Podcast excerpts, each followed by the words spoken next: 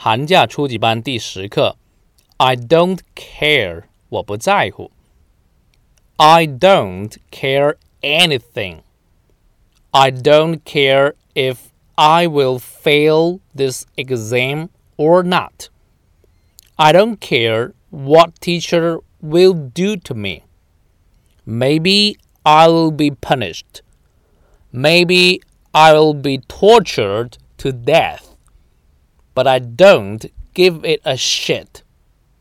Because I have my style. I will not change my way of doing things.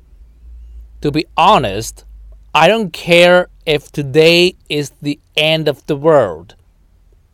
看生字，care 是关心的、在乎的；punish 是惩罚；torture 是折磨；death 是死亡。I don't give it a shit 是一个习惯用语，我完全不在乎。I don't give it a shit。Style 是风格。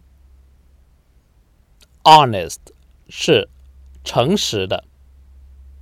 The end of the world 是世界末日。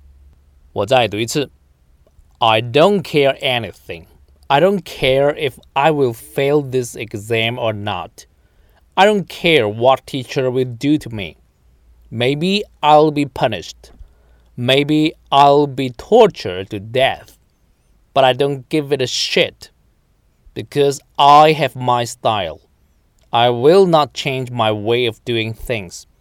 To be honest, I don't care if today is the end of the world.